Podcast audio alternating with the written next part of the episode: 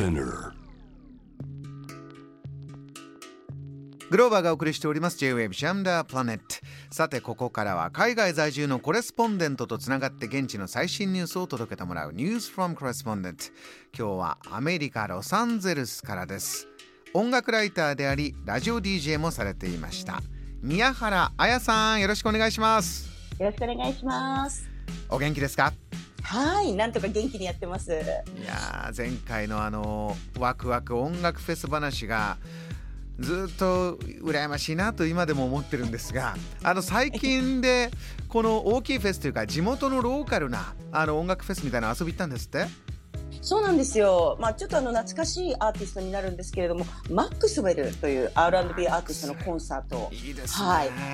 どういったあのローカルのお祭りにマックスウェル登場したんですか？それがですね、もう意外や意外というか、オーシーフェアという、まあ、オレンジカウンティという場所が、まあ、夏の間だけ開催している、まあ、お祭り広場みたいなところがあるんですけれども、うん。まあ、そちらの中の、まあ、一角で、あの、コンサートホールがあったので、まあ、そちらの野外コンサートだったんですが、まあ、あの、あれなんですよ、すぐ隣では観覧車が回ってたりとか、あの、ちょっとしたこう、コースターができてたりとか、まあ、子供たちがワイワイしている中で、ちょっっとこう、お色気たっぷりのマックスウェルがコンサートをやるっていう。スーパーカジュアルとスーパーアーバンがすぐ隣で素晴らしいですすごかったです。あの、大人な方々がノリノリでした。いいですね、えーはいそんなロスからでは今日の最新トピック一つ目お願いしますはい。まずは開通したばかりのシックスストリートブリッジ高架橋が2週間で閉鎖されたという話題です。これねできた時にはああこれはまた素晴らしいなとニュースになりましたけれどもどんなものがどうして2週間で閉鎖になってしまったのか教えてくださいはい。もともとこちらの高架橋なんですが、まあ、84年の歴史を持っていて、まあ、例えばターミネーター2とか、グリースとか、そういった有名画のロケ地としても知られていたんですけれども、まあ、その工事が2016年から行われていて、やっと完成したんですよ。まあ、いつできるのかなってローカルの人たちは言ってたんですけど、ええまあ、出来上がってみたら非常に美しくって、うんまあ、あの、いわゆるリボン・オブ・ライトと言われているんですけど、まあ、コンクリートの、あのこう、モニュメントがこう、両サイドにあって、ええ新体操のリボンが、こう、なんかこう、ずっとこう、渡っているような感じ。あそれがそう、それがね、1キロぐらいにわたって続いているっていう、結構ね、美しい橋なんですよ。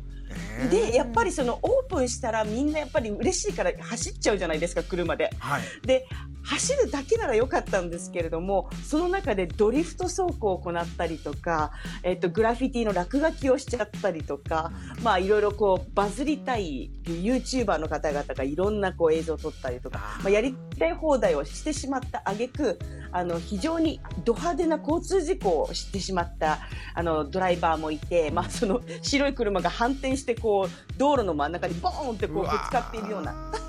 そんな事故もありまして、とうとうこうロサンゼルスシティがですね、やむなく2週間で閉鎖をして、あの、安全確保のために、あの、再開しては閉鎖してっていうのを何回も今繰り返しているところです。宮原さん映画で見るような世界がもう本当に LA っていうのはそういう方大勢いるんですねもういや行くぜあるぜとすごいそんなことやるっていうのが大勢いらっしゃるんだそうなんです。俺が最初の歴史を作るぜみたいな感じの 違った方向での意気込みを持った人たちがですね、ちょっとこうやりすぎちゃったかなっていう状況です。宮原さんも実際にここは訪れたようですけれども宮原さんはどんな楽しみ方したんですか？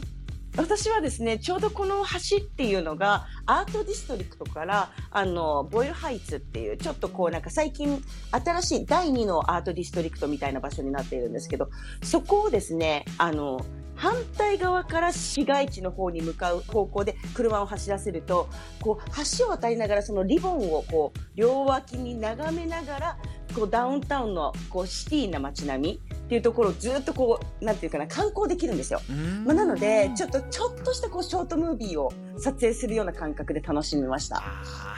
そういったねのんびり楽しむ憩いの場所みたいになると 一番良かったんでしょうけどもね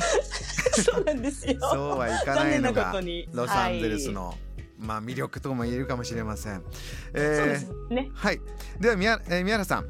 LA 行きたいなという方も大勢いる大人気の街そこからもう一つのトピックお願いします。あの、アニメコンベンションが開催されたんですけれども、はい。えーし7月の1日から4日ですね、この4日間にわたって開催されたアニメエクスポ。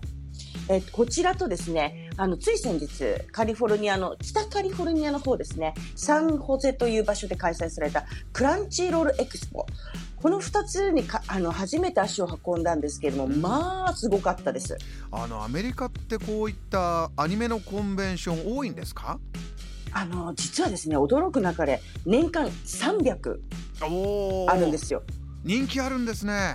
めちゃめちゃ人気がありまして、まあ、そのもちろん小さい規模のものも含めて300っていう、まあ、数字のカウントになるんですけれどももう行く先々で本当にこう例えば2005年からファンですとかあのコスプレのために800時間かけましたといかやもう本当にコアなコスプレイヤーが集まっているんですけどただアニメだけじゃなくて最近は VTuber とーかはあとあのゲームのファンの方とかその辺も集まっているのでコミュニティがどんどん広がっている感じですね。もうこの辺りは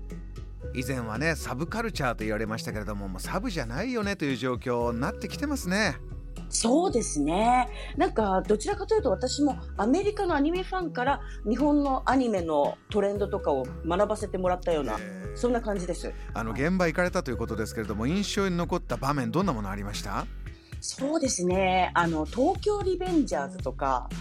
ファイナルファンタジーとか、まあそういったあの作品のコスプレをしている方々がですね、あの、なんというか非常に美しくて、目が、目になんかこう、眼福というやつですね。そうですね。あの、こんなに似合うんだなっていうところを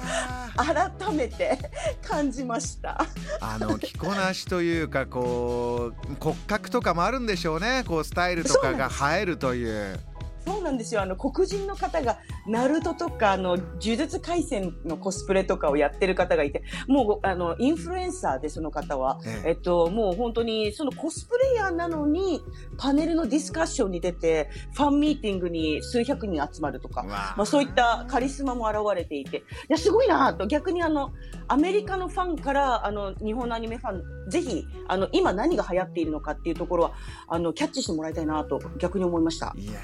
面白いあの少し前ねあのフランスからこのアニメエキスポのお話伺った時あちらもね可愛いコスプレいっぱいいてピカチュウがいたんですけどねもう足が長いんですごいスタイリッシュなピカチュウが。これはこれで苦労してんだろうなっていう あのありましたけど。確かに。ファイナルファンタジーとかはねもうバチッといきますよね。そうですバかチッといっちゃいますね。あとあの東京リベンジャーズのあのいわゆるこう不良のファッションがあのこんなに白人の方似合うんだっていうぐらいかっこよかったですね。それはぜひあのお写真なども見せていただきたいと思います。わかりました。宮原さんお忙しい中お話ありがとうございました。またお願いしますはい、ありがとうございました。今夜のこの時間はロサンゼルス在住のコレスポンデント音楽ライターの宮原彩さんにお話を伺いました Jam, the planet.